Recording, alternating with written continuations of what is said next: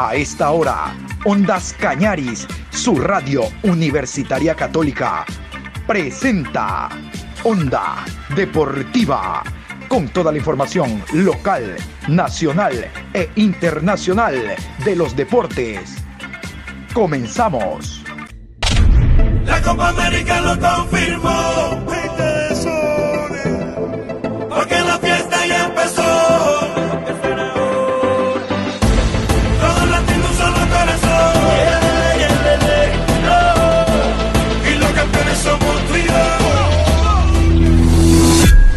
Hola, ¿qué tal? Buen día, mi querido Patito. Patricio San Martín, ¿cómo le va? Hoy jueves 24 de junio, programa 761. Y ya sabe, ya estamos eliminados, Pato, no se haga ilusiones, nos falta un partido, pero es con el Cuco. Es con el Cuco Brasil, con el monstruo. Uy, Dios mío, no vamos a tener ningún tipo de opciones. Brasil al momento tiene 6 de 6. Ya les voy a contar lo ocurrido el día de ayer. Antes decirles que hoy a las 4 de la tarde Bolivia enfrentará a Uruguay y luego a las 19 Chile enfrenta a Paraguay. Vamos a continuación con los resultados de los partidos jugados el día de ayer en Copa América. Ecuador 2, Perú 2, Brasil 2, Colombia 1. Y esta es la tabla de posiciones. Así está al momento la tabla de posiciones Grupo B. En la primera casilla, Brasil, con tres partidos jugados, 9 puntos más 8. Segundo, Colombia, 4 partidos jugados, 4 puntos menos 1. Onda Deportiva. Y obviamente le vamos a dedicar esta programación al encuentro que finalizó empatado a dos entre las selecciones de Ecuador y Perú la tarde de ayer por Copa América. Partido y resultado que prácticamente nos deja fuera de toda opción. Nosotros no vendemos humo, ustedes, ustedes saben. Si usted quiere creer y escucha otro lado de que no, que todavía tenemos chance, que como dijo el técnico el día de ayer ante una pregunta puntual y directa, él dice que no. ¿Quién ha dicho? Porque estamos eliminados, todavía tiene chance. Parece ser que no se ha enterado que el último rival que tiene Ecuador es Brasil, mientras que Venezuela, que tiene dos, igual que nosotros, enfrenta a Perú. Horarios unificados a propósito, unificados. Que alguien le diga que nos enfrentamos a la selección de Brasil. Vamos a continuación con la eh, alineación de Ecuador. Aquí están los 11 de Gustavo Alfaro, los 11 de la tricolor del día de ayer. Galíndez, Preciado, Arboleda, Incapié, Estupiñán, Franco, Méndez, Caicedo, Preciado, Díaz y Campana. Escuchaban cuando estábamos ya al borde del precipicio, Entra Galíndez, entra Quito Díaz, intenta hacer variantes el técnico. Antes, hijo, antes eran esas variantes, no ahora. Vamos con la alineación de la selección peruana, los 11 de Ricardo Gareca. Galese, Corso, Ramos, Calens, Trauco, Tapia, Yotum, Carrillo, Peña, Cueva y La Padula. Y entramos sin más a revisar las conquistas de este empate a dos Vamos con la primera. Eh, le dieron gol en contra al jugador Renato Tapia. La primera para el conjunto ecuatoriano gracias a los colegas de América, Radio América de Lima. Se va Ecuador por la izquierda. Va llegando Estupiñán.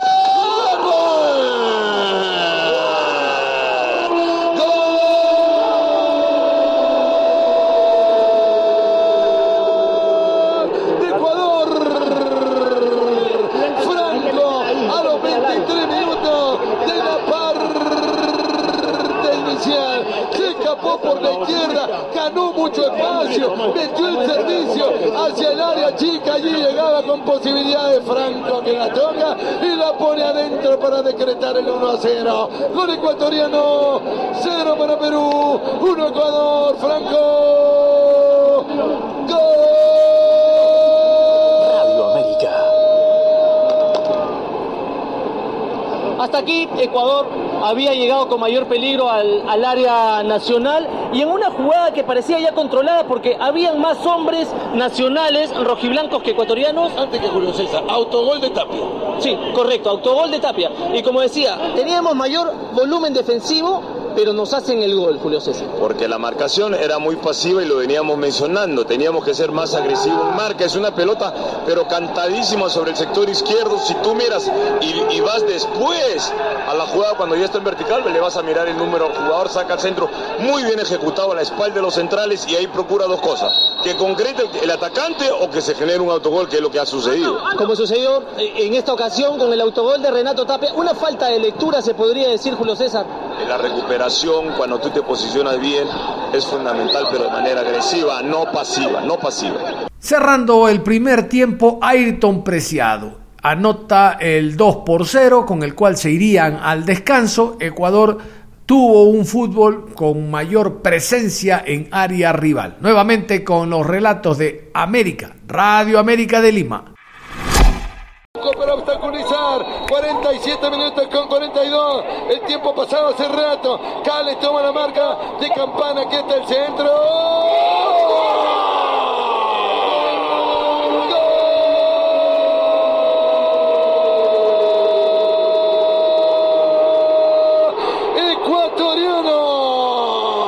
Sobre el final del primer tiempo. El centro desde el sector derecho y la aparición de Edward Ayrton Preciado para marcar el segundo para Ecuador. Había hecho daño todo el primer tiempo con esos centros hacia el área y apareció, apareció bien para marcar Preciado el segundo para Ecuador y complicarle la existencia al equipo peruano. Gol de Ecuador,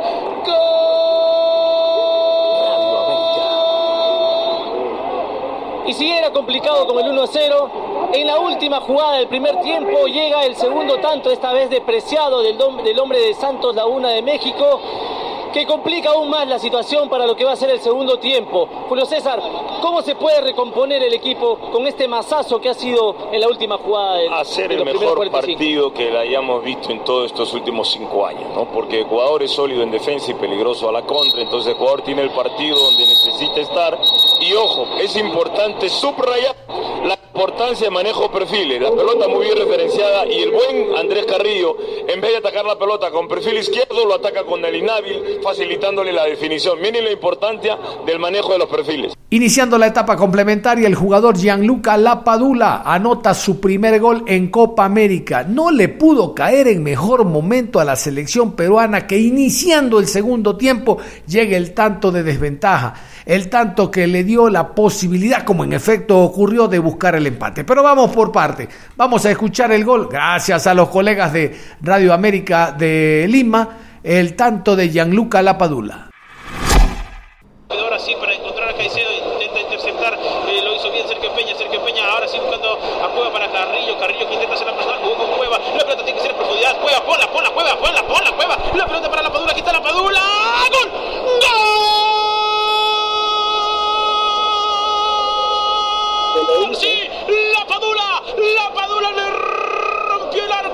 Señoras y señores, el pase, la asistencia de Cueva y de zurda, el remate cruzado rasante, el hombre de ex Benevento termina convirtiendo, no fuera de lugar, bien la Padula al control y remate del ítalo peruano, la apertura del marcador, 2 a 1 se pone rápidamente esto, Pedro, gol de Gianluca La Padula, tan taran taran taran taran taran taran taran taran taran taran taran taran, La Padula. Escuchaban ustedes con tarantela incluida, ahí estaba, la celebración y el gozo por parte de los peruanos. Vamos con el jugador Carrillo, anota al minuto 54 la segunda para el- la selección peruana. Nuevamente el gol con tarantela incluida. Hizo Peña, tiene que salir Peña, el pase largo, buscando ahora sí a Gianluca La Padula, La Padula contra el mundo, recorta La Padula, uy se cayó el ecuatoriano, aquí está el segundo peruano, aquí está el segundo peruano, métele al Carrillo, ¡gol! ¡Gol! ¡Vamos, miércoles! ¡Gol! ¡Bien!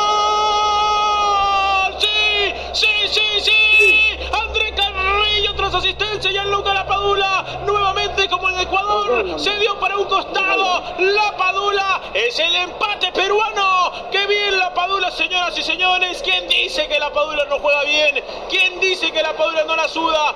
El pase en proyección de Sergio Peña, que la hizo muy bien, recortó, trastabilló ahí el señor Arboleda y el pase para que Carrillo le cambiara el palo a Galíndez. ¡Qué golazo peruano de contragolpe, Pedro! 2 a 2. Asistencia de la Padula.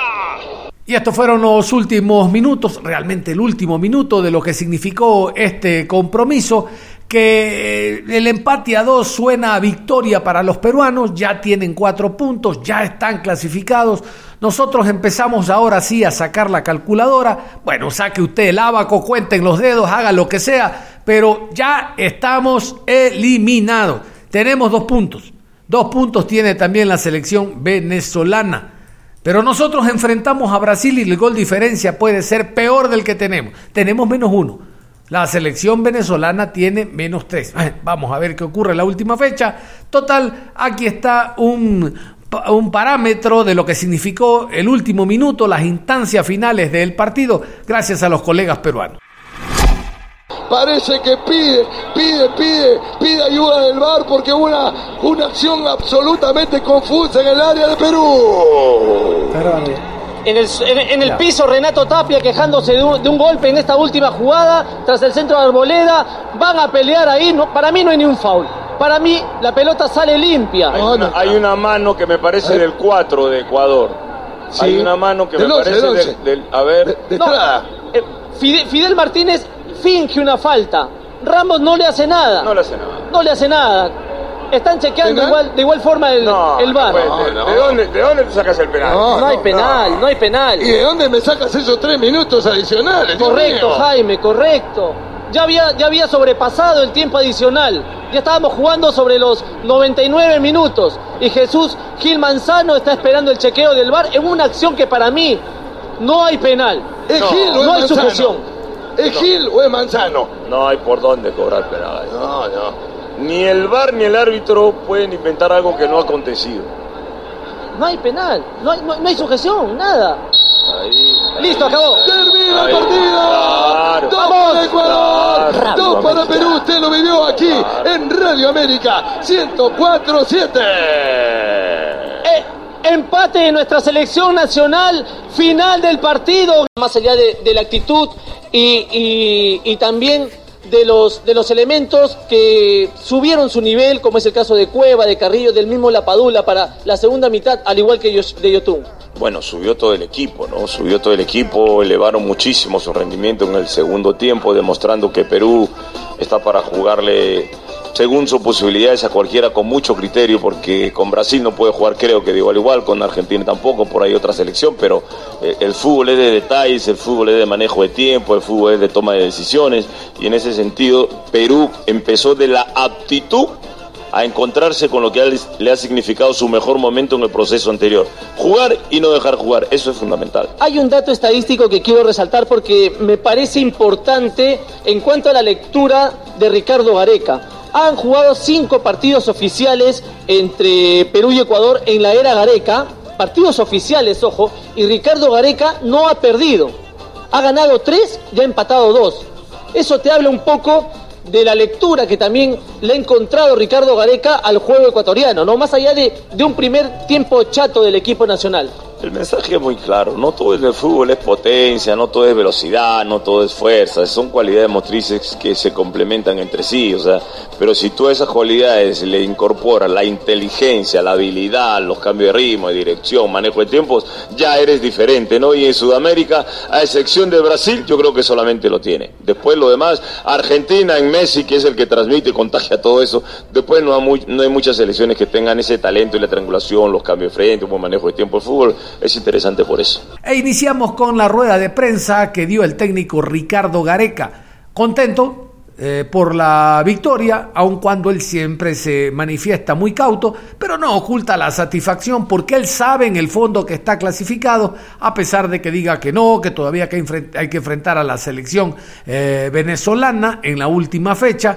Pero con cuatro puntos ya está clasificada la selección peruana.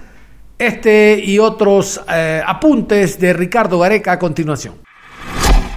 Bueno, pudimos empatar un partido muy difícil, muy duro. Realmente jugamos con un rival que pese a, que hace poco jugamos en eliminatoria, de todas maneras mantiene una intensidad importante, muy difícil. Y bueno, creo que fueron dos tiempos para cada uno, en la cual, bueno, eh, también lo pudimos haber perdido, también lo pudimos haber ganado el partido. Me parece que salió un, partido en donde, donde ambos, ambas selecciones buscaron. Pero bueno, eh, eh, afortunadamente los muchachos reaccionaron dentro del campo de juego, logrando un empate eh, que bueno nos hace tener posibilidades en las últimas en la última fecha. Jean Paul Cuadros, Estrada, América Televisión. Profesor, buenas noches. ¿Cómo está Gianluca Lapadula después del esfuerzo que ha hecho en estos partidos y qué le pareció la actuación de Santiago Ormeño en sus dos presentaciones? Lapadula está bien, eh, estuvo con alguna molestia en estos días por el trajín de los partidos, pero soportó bien. Eh, y Santiago se está tratando de poner de la mejor manera. O sea, está integrándose de a poco a todo el grupo, a conociendo a sus compañeros. Y bueno, o sea, se le está dando minutos para que él se pueda ir adaptando. Así que también, en general están bien los muchachos. Gabriel Casimiro, Diario Deport. Uno se queda con la reacción del segundo tiempo que fue muy distinto al primero. Pero ¿cuál es la explicación que encuentra por haber estado dos goles abajo? No hay explicación, no superaron. A este nivel de selección no superan. Eh, a veces tiene, a veces tienen control eh, la selección eh, a la que enfrentamos, a veces tenemos control nosotros. Los muchachos dieron todo dentro del campo de juego, pero la única realidad es que ejercieron una gran presión y, bueno, eh, a partir de ahí tuvieron sus chances y después, bueno, nos acomodamos en el segundo tiempo donde hay que felicitar a los muchachos por la reacción que tuvieron. No es fácil tener una reacción como la que tuvieron estando cero abajo con una selección como la, la de Ecuador. Carlos Llanos, Semáforo Deportivo. ¿Este resultado cree ya clasificó a Perú a cuartos de la Copa América? No, no. Nosotros tenemos que eh, jugarnos el último, la última posibilidad con Venezuela. Creo que es importante cómo dio el trámite del partido, salimos a ganar, pero bueno, enfrentamos una gran selección que nos presionó, eh, la pasamos mal el primer tiempo y después eh, la selección tuvo una muy buena reacción que posibilitó un empate que en cierta manera eh, es mejor a perder, entonces nos da mejores chances, pero la última fecha nos tenemos que jugar para, para poder clasificar. Ildeo García, Sport Chigoyano. Con el resultado del partido de hoy, Perú se clasificó para los cuartos de final de la Copa América. Antes de eso, me gustaría saber qué lecciones puede sacar la blanquirroja de este empate pensando en el duelo contra Venezuela. Bueno, todavía no me ha confirmado esa clasificación, así que por el momento eh, no estamos clasificados, así que tenemos que mentalizarnos para el próximo partido. Eh, bueno, lo, nuestro es permanentemente superarnos y mejorar eh, en el partido nos costó acomodarnos de entrada, dado, no dado por un quedo de la selección, sino por virtud del rival que supo presionarnos, supo cortarnos el circuito de juego y generando situaciones de gol. Eh, nos, costó, nos costó llegar y después en el segundo tiempo los muchachos en una gran reacción eh, logramos empatar el partido. Después, en el desarrollo, Ecuador se jugó, eh, con los cambios tuvo también la posibilidad de poder ganarlo, nosotros también tuvimos posibilidad de ganarlo en un par de contras.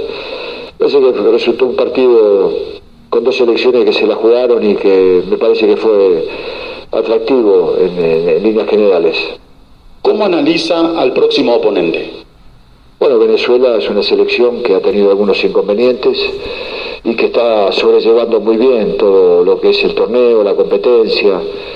Así que es una selección de mucho cuidado, entrega todo, deja todo en el campo de juego, así que sabemos que va a ser un rival duro. Profesor, muchas gracias por su tiempo. Bueno, si me permite quisiera eh, esta reacción, aunque no un triunfo, a, la gente que la ha pasado mal, eh, tenemos entendido a través de, del sismo en, Perú, y que bueno, deseamos una pronta recuperación de todo, así que queremos dedicarle esta reacción que tuvo la selección a ellos, ojalá que por lo menos los haya puesto contentos en cierta manera. Buscábamos un triunfo, pero no pudo. Vamos a escuchar por parte del conjunto ecuatoriano inicialmente a Pervis Estupiñán. Levantó su juego, sí, pero no alcanzó. Pervis Estupiñán, hablando al término del partido, no le entiendo muy bien la reflexión, a ver si ustedes me ayudan. Dice que en todos los partidos le pasa lo mismo, que Ecuador juega bien. No sé si está hablando demasiado con el técnico Gustavo Alfaro. Lo cierto es que aquí está Pervis Estupiñán, finalizado el compromiso, con algo que yo no lo entendí. A ver si usted lo entiende y me lo cuenta. Sí, yo creo que hicimos un primer tiempo muy bueno. Eh, eh, lastimosamente ahí el segundo tiempo donde hay jugadas bueno, que cometemos pequeños errores, donde hay una pérdida de balón, eh, que quizás bueno, la puedes perder, pasan este tipo de cosas, hay veces que se la pierden, no pasan, pero creo que, que estamos dando todo, estamos luchando cada partido, estamos corriendo cada partido hasta el final y, es una pena ¿no? que equipos como el de ahora con muy poco nos, nos, empaten, ¿no? Yo creo que, que, se ha visto, en el partido se ha visto que, prácticamente ha sido, bueno, pequeños desajustes, que está claro que, nos han penalizado mucho y que, en esta Copa América, eh, si hay esos pequeños desajustes, se, se, paga caro como se ha pagado ahora y, y nada, ahora no tenemos que tirar la toalla, tenemos que seguir peleando porque tenemos el domingo otro partido muy complicado donde tenemos que dar pues ese último paso, esa última pelea para, para ver si, si podemos eh, clasificar. Bueno, como te digo, son, son pequeñas cosas. Yo creo que el equipo está jugando bien, yo creo que estamos jugando bien. Eh, quizás, eh, como te digo, hay pequeños desajustes. En el partido pasa mucho, pasa que se pierden balones, los pierde el otro equipo, los perdemos nosotros. Y hay veces que no te lo hacen, hay veces que no te lo hacen, hay veces que como esta, pues, como ha llegado el primer gol de ellos, eh, nos pasan factura. Pero, pero si te das cuenta, eh, todos los partidos terminamos con, intensidad, dando el máximo y, no es justo. Yo creo que no es justo que, a veces que, que, con muy poco los equipos nos lleguen por, por pequeños desajustes. Yo creo que, que son temas de, que siempre venimos hablando de concentración, eh, de concentración. Pero, pero bueno, eh, tenemos que seguir trabajando, eh, ser conscientes de que, de que somos una, una selección de nueva generación, pero tampoco yo creo que es una excusa para, para poner ahora, pero sí seguiremos trabajando porque, porque yo creo que, que este equipo pronto le llegarán esos, esas recompensas que queremos. Es el turno de escuchar al técnico Gustavo Alfaro, nuevamente hablando realmente en, con un lenguaje que solo lo entiende él. Porque lo que ocurre en el terreno de juego, todos lo palpamos, pero él tiene otra historia. Por ejemplo, manifestar de que la Copa fue buena en cuanto a rendimiento, pero mala en resultado. Pero lo que te ubica en los lugares altos de la tabla son los resultados, no el rendimiento. Usted vio el periódico de hoy día, dice Ecuador 2, Perú 2 vio el periódico de hace tres días, Venezuela 1, Ecuador 1, y el de hace una semana, Colombia 1, eh, Ecuador 0. Ahí no se habla del rendimiento, se habla de resultados. Los resultados son los que te ponen primero o último. Y el resultado de Ecuador en esta Copa América ha sido paupérrimo. Bueno, Total, el técnico tiene otra lectura. Nuevamente le echó la culpa al, al, árbitro de no estar muy expedito en determinadas jugadas. Bueno, hoy el árbitro fue europeo, fue español, Gil Manzano, árbitro de la eh, Liga Española. Yo no sé qué está buscando. A lo mejor contra Brasil tenemos un árbitro extraterrestre. Aquí está Gustavo Alfaro y bajos muy contrastantes, sobre todo entre el primer tiempo y los primeros del segundo. ¿Cómo se explican? estas situaciones? Es muy difícil explicarlas. Es muy difícil porque eh, el equipo hace otra vez el gasto del partido, como lo hizo en los tres partidos que le tocó jugar. Cargó con la responsabilidad de ir a buscarlo, marcó la diferencia, hizo un muy buen primer tiempo. Y el segundo que teníamos que estar, que hablamos, manejar las circunstancias, los piques de la padula, los tiempos, todo ese tipo de circunstancias que teníamos que estar atentos, es, muy difícil encontrarle una, explicación a que en ocho minutos nos saquen lo que nos había costado muchísimo construir en el primer tiempo. Y después otra vez a empezar de nuevo a tratar con el impacto anímico que eso genera en contra, a, tratar de revertir la situación. Así todos fueron para adelante, tuvieron chances de, de, poder desnivelar, también Perú tuvo una contra que tapó muy bien Galíndez, que podría haberle dado la, la posibilidad de ganar el partido de contra, como, como lo plantearon a lo largo de todo el encuentro salvo en ese lapso que contaron con la complicidad nuestra, más allá de la virtud que tuvieron ahí en el cambio posicional que tuvieron en el segundo tiempo y, y aprovechando algunas desconcentraciones, fatalidades, errores nuestros, eh, muy rápidamente y sin mucho esfuerzo pudieron empatar el partido.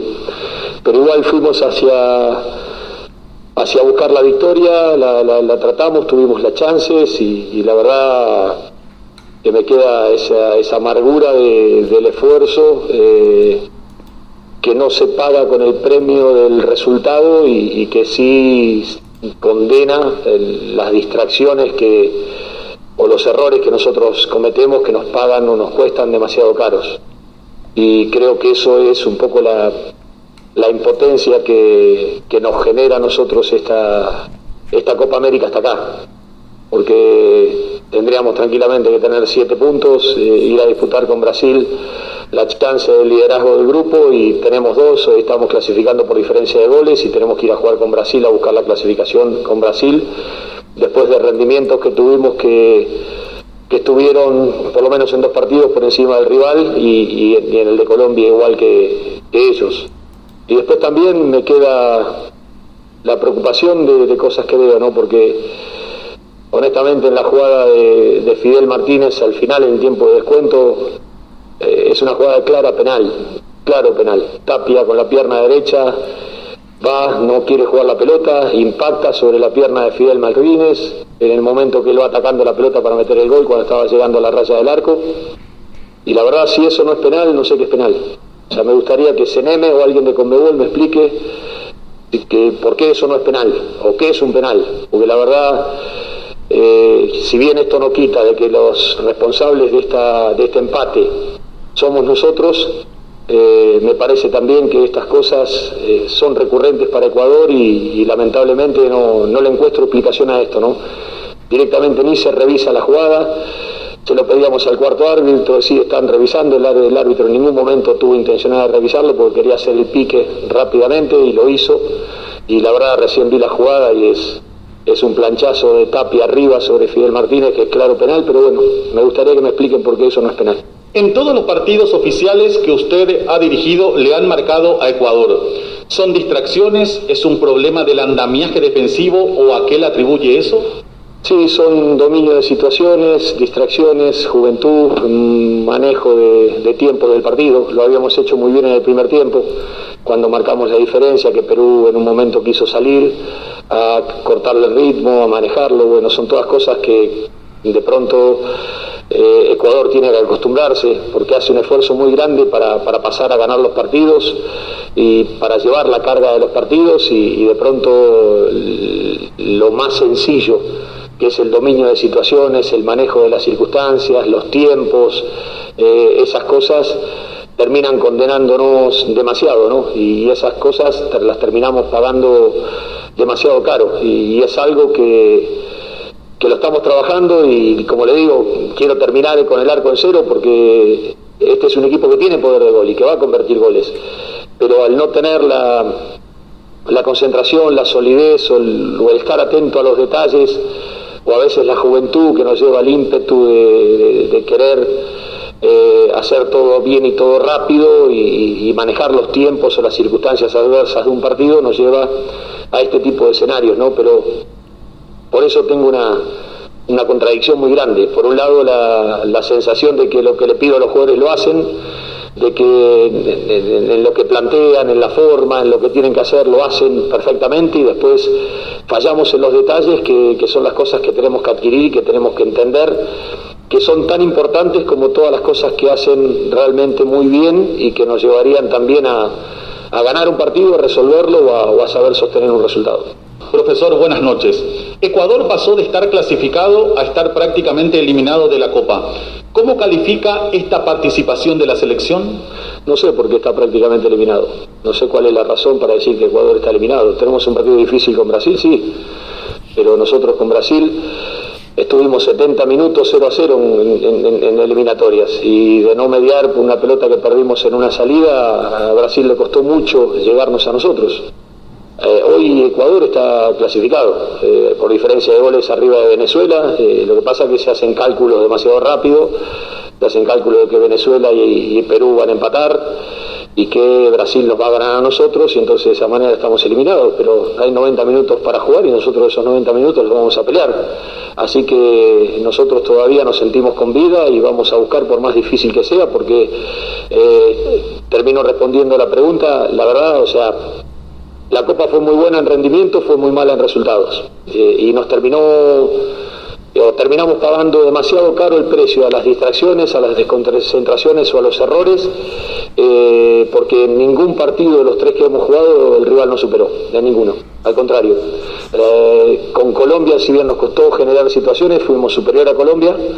60-40 eh, la, posesión de, la pelota, 70-30 contra Venezuela y hoy también lo mismo, entonces más allá de que Perú tuvo sus virtudes y eso no, no lo voy a desconocer, eh, el rendimiento en ningún momento Ecuador se sintió menos que ningún rival que, lo enfrentó. Sí, lamentablemente, como digo, las responsabilidades nuestras de, distracciones, de errores, de, desconcentraciones nos llevaron a no tener los resultados que, que nos tendrían que tener tranquilamente clasificados a esta altura. Onda Deportiva. Cerramos la información deportiva a esta hora de la mañana. En la tarde hablaremos algo de lo que serán los encuentros de hoy entre Bolivia y Uruguay, Chile, Paraguay y como siempre, hablando de la Liga Pro, que es lo que nos queda, porque en Copa América ya mismo estamos de regreso. Un abrazo, continúe en sintonía de Ondas Cañares.